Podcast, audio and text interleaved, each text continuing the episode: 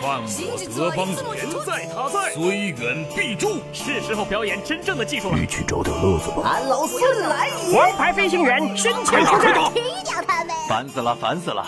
我的观点是：资讯万里挑一，科技择优而用。欢迎收听今天的科技大乱斗。好戏开场了。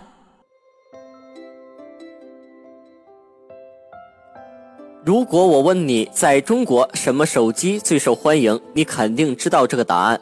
但是如果问你什么手机在非洲最受欢迎，你肯定就不知道了。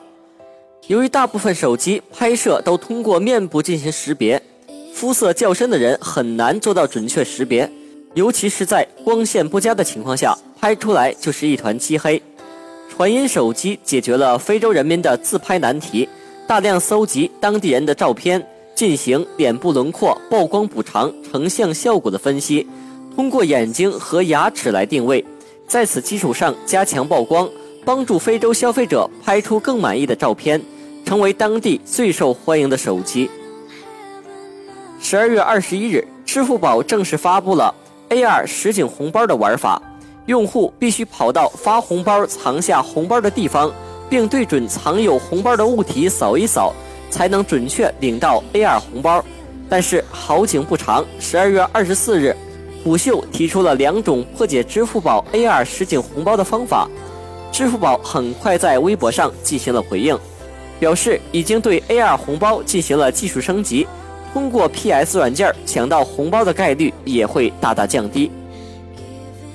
今天有网友放出了诺基亚另外一款新机的谍照。据说，是诺基亚低端手机 E1，其外形同样是十分方正，但是没有配备实体按键，搭载了骁龙200处理器，内置 1GB 内存，运行安卓7.01系统，售价更加便宜。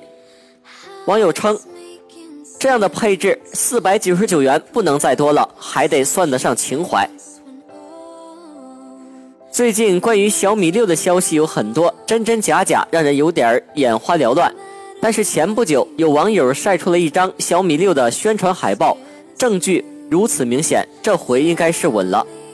在海报中写明，小米二零一七春季新品发布会将于明年二月十四日在国家会议中心举行。海报中间有一个大大的六，也表示着这次的新品正是小米六。